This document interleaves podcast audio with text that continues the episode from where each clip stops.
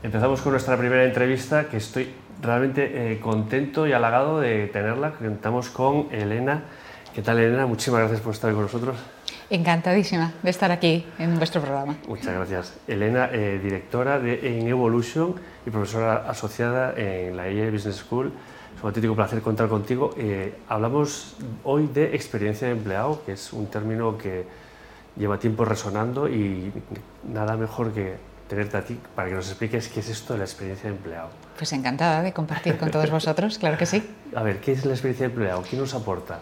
Bueno, la experiencia de empleado es la suma de las percepciones que tenemos en el trabajo en el día a día. ¿vale? Es decir, eh, no, no, es el PowerPoint de lo que nos venden, es eh, qué es ¿Qué experiencia tengo yo como candidato? ¿Qué es lo que vivo cuando me reciben?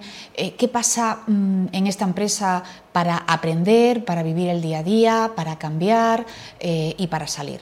Y todo eso es el día a día que tenemos que entender, que tenemos que medir y que tenemos que saber gestionar, porque a veces nos perdemos en lo que hacemos desde los departamentos de personas.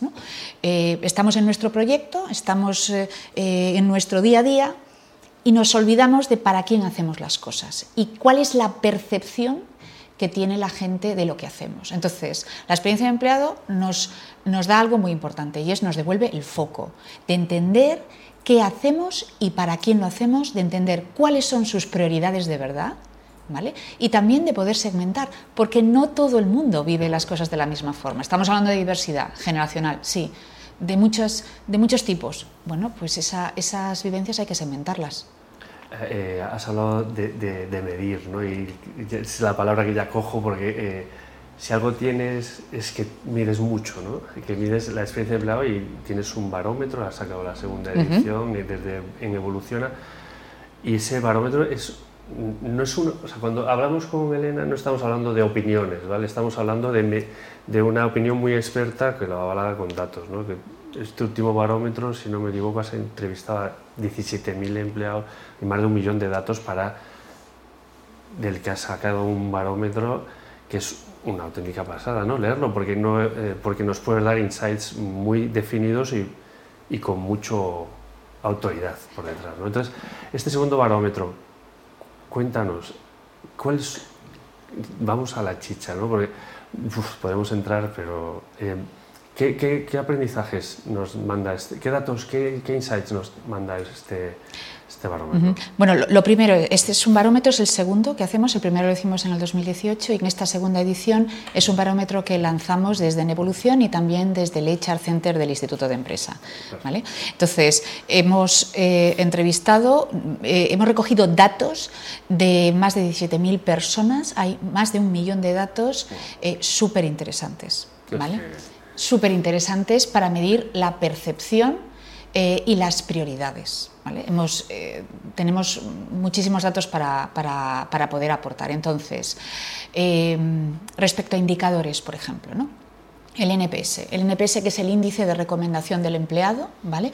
que seguro que miden muchas empresas que nos están oyendo eh, y que en este segundo barómetro ha subido. Es decir, es verdad que estamos oyendo que, que muchas personas, pues bueno, están descontentas, que si estamos hablando del gran abandono y demás, sin embargo, sí que es verdad que, eh, bueno, pues eh, hay muchos empleados que siguen recomendando su empresa eh, para trabajar, eso sí, el, índice ha subido 8 puntos, eso sí, la gente es más exigente, ¿vale? Hay una mayor exigencia, sobre todo al entrar, después de esa selección, cómo me acogen en la compañía es muy importante. Después de decirme todas estas cosas que van a pasar, el cómo, el cómo eh, me acogen. ¿vale?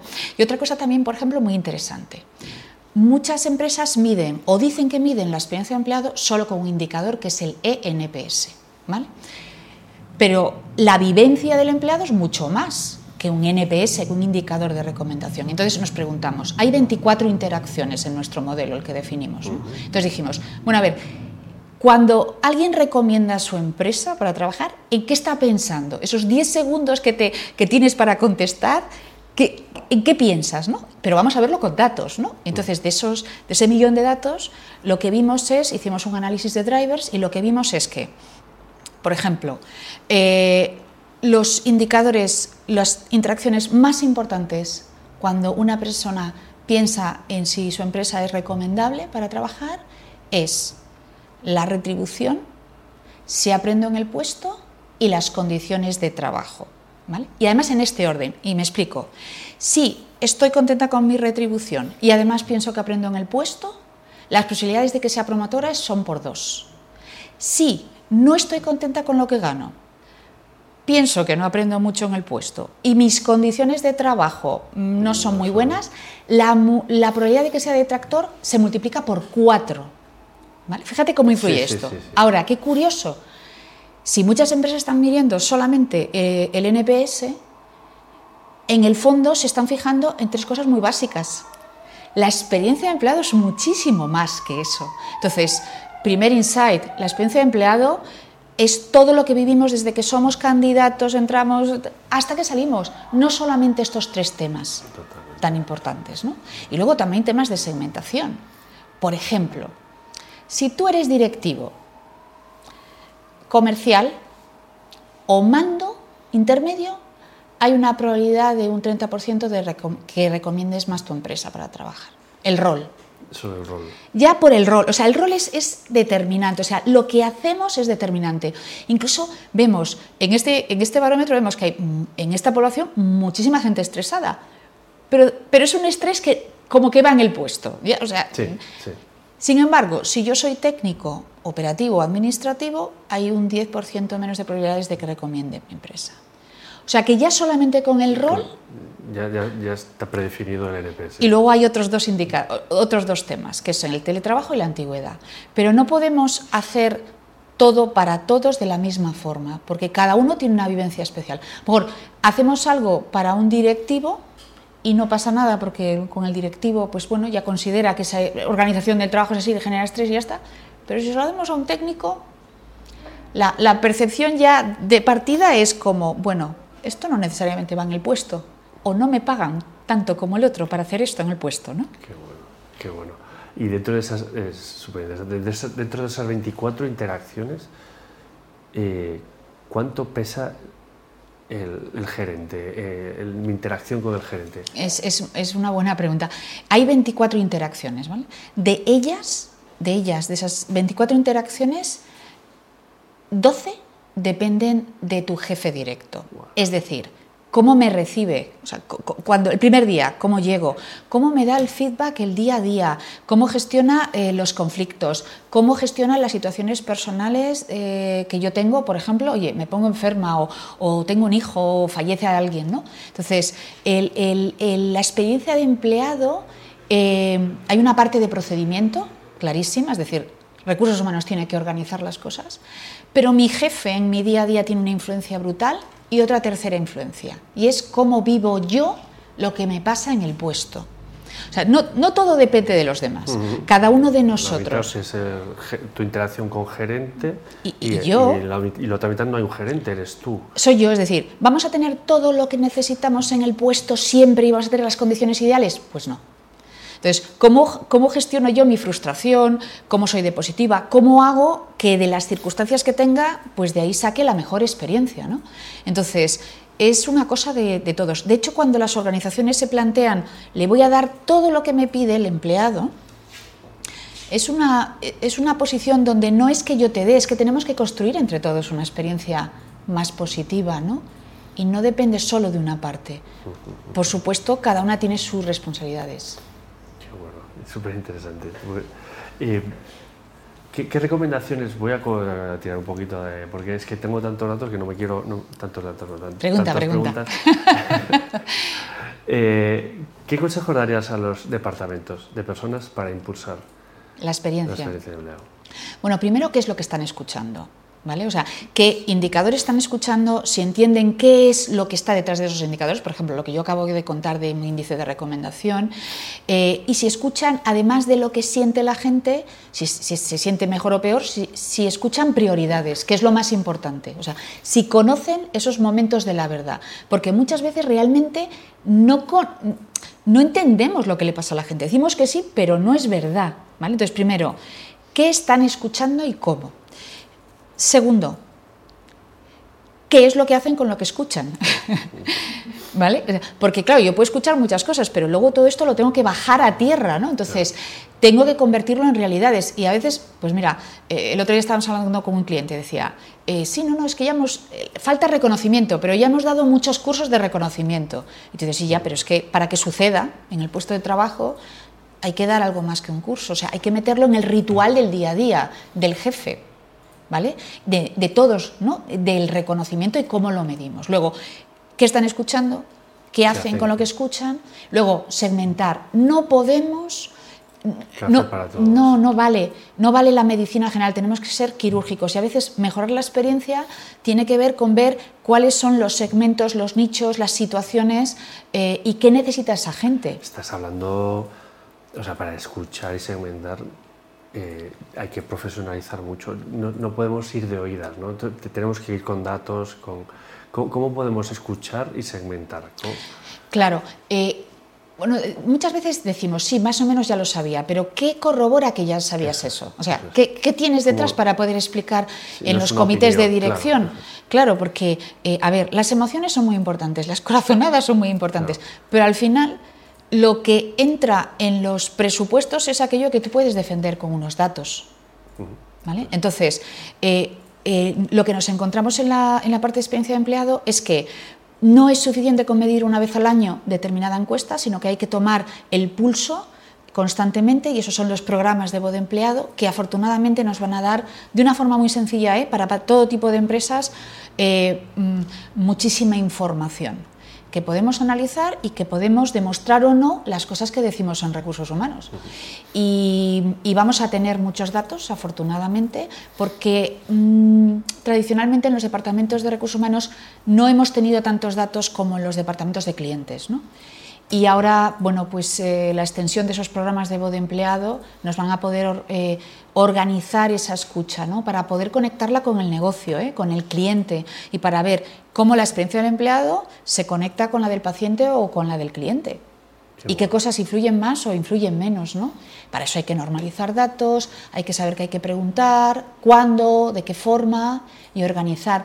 Pero eso está muy bien, eso está muy bien. Vamos a, tener datos. Avanzar, ¿no? Pues vivimos en la época de la información y del dato y en recursos humanos. Bueno, ¿qué es la digitalización sin datos? Que, o sea, es que de qué estamos hablando, ¿no? De acuerdo. y tampoco es ciencia ficción, ¿eh? Ni es mandar un cohete a la luna, ¿eh? O sea, que estamos hablando de unas plataformas muy, muy sencillas, ¿no?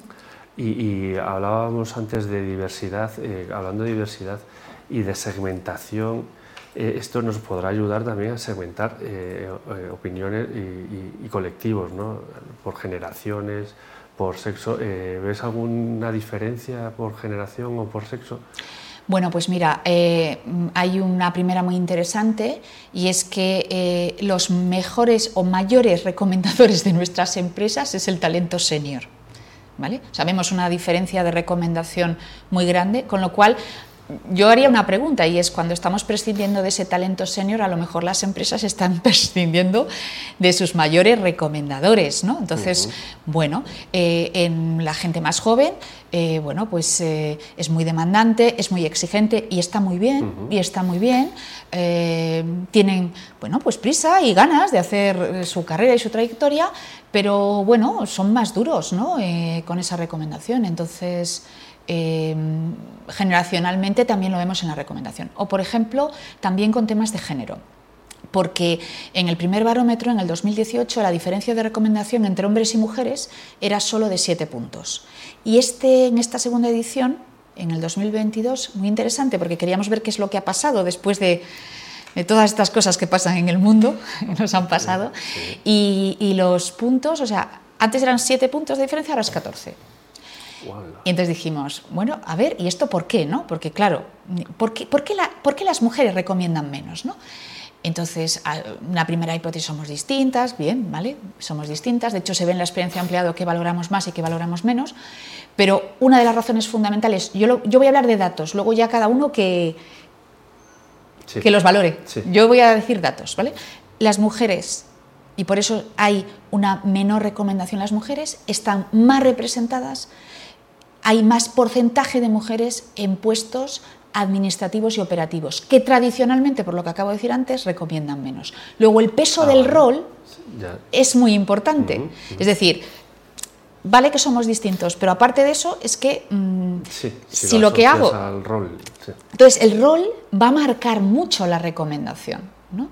Y esa es, la, esa es la principal razón, más allá de que hay otro tipo de diferencias. ¿no? Al menos yo voy a hablar de los datos, ¿no? con datos en la mano. ¿eh? Qué bueno. Y, eh, en este programa hemos oído hablar mucho de la guerra del talento y se traduce también en la guerra por la, la atracción del talento. La experiencia del empleado, ¿cómo puede ayudar a una empresa?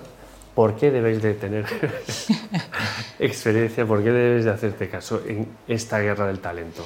Bueno, porque mira, todo está conectado. En el mundo de la gestión de personas está todo conectado. Entonces, para atraer el talento, a veces queremos deslumbrarlos y queremos decir que somos estupendos y generamos unas expectativas, que está muy bien, sí podemos cumplirlas.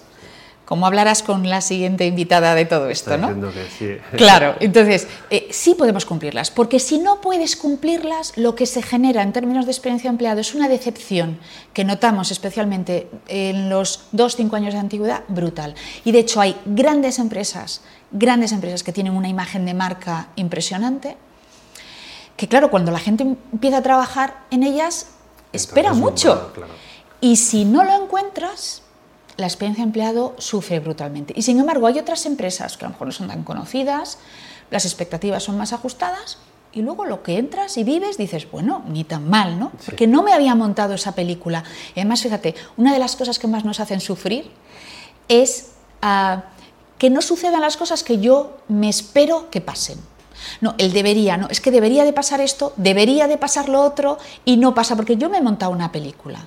Entonces, no prometamos aquellas cosas que no podemos cumplir, seamos honestos, porque en el mercado laboral, a ver, eh, pues la gente agradece, ¿no? Agradece que le digan, bueno, pues mira, esto está bien, esto va a ser difícil. está complicado. Y cuando te dicen las cosas así, dices, bueno, oye, no me están vendiendo la moto, ¿no? Y sobre todo que cuando prometemos algo que no se cumple, mal asunto luego. Muy mal asunto. ¿Y dónde podemos encontrar este, este barómetro tan interesante? Bueno, pues eh, este barómetro nosotros hemos hecho un estudio completo eh, con, para las empresas que participan, eh, que es solo para esas empresas, pero hemos descargado, o sea, tenemos un resumen en barómetrox.com, ¿vale? Donde ellos pueden, cualquier persona puede descargar el informe resumen eh, de esta segunda edición, que además tiene comparativas respecto a, la primera. Y sobre todo porque nos da una mirada diferente a la medición. Muchas veces sabemos cosas de cómo está la gente, pero no sabemos si eso es realmente importante para la gente. Y a veces nosotros tenemos clientes que nos dicen, bueno, he estado, he estado con este tema no sé cuánto tiempo y vemos que bueno, que hay ocho cosas antes que este tema, ¿no? Entonces la pregunta es, ¿sabe la gente realmente qué es lo más importante? Porque solo así vas a ajustar y dirigirte y vas a tener los presupuestos que tocan, ¿eh? Porque los presupuestos no son infinitos, ¿no? Entonces tienes que saber dirigirlos. Como un presupuesto de marketing, lo mismo. Estás diciendo cosas muy avanzadas. Bueno, pero es verdad. O sea, Datos en recursos humanos y todo. Pero que, pero que no son cosas nada. o sea, no son o sea, es organizar esa, esa escucha, ¿no? No son cosas. Y además, tenemos, hay unas plataformas ahora mismo en el mercado de todo tipo, de más altos, más bajos. O sea, es una voluntad de. de, de, querer. De querer, ¿no? De querer. Bueno, pues ya, eh, alejando el tiempo, eh, ya sé que no me dices nada, pero vamos fatal de tiempo. Eh, Hay el tiempo. Os puedo pedir si nos podéis dar algún, algún libro para incrementar la biblioteca. Eh, ¿Qué libro nos puedes recomendar? Bueno, yo estoy leyendo uno magnífico ahora mismo que es una novela histórica, se llama Yo Julia, es un premio Planeta eh, de hace unos años, no es reciente, pero es una historia maravillosa de una, de una mujer, eh, mm, bueno, de una mujer eh, que piensa en generar una dinastía y se enfrenta nada más y nada menos a cinco emperadores. Y entonces habla de las intrigas del poder, muy, muy interesante, también en las empresas, ¿eh? por eso lo comento, eh, de cómo visión, estrategia, voluntad, determinación, es una maravilla. Eh, tanto las lecciones que sacas como la narrativa, es una historia fascinante. Yo estoy súper enganchada. Pues genial. Pues con ese libro nos quedamos. Muy bien. Muchísimas gracias por, por compartir todos estos conocimientos y espero que, que hayan aprendido tanto como yo de la entrevista. Bueno, y que, y que entre todos pues sí, identifiquemos ¿no? qué es lo más importante para ir a hacer las cosas que de verdad importan. Porque en definitiva hay que, hay que recuperar el foco. Hay que recuperar el foco. Muy buena frase. Muy bien, muchas gracias. Gracias. Hasta aquí nuestra primera entrevista. Eh, habéis entendido bien datos en recursos humanos. Es posible, es fácil, hay que escuchar al empleado, saber dónde está. Nos vemos, seguimos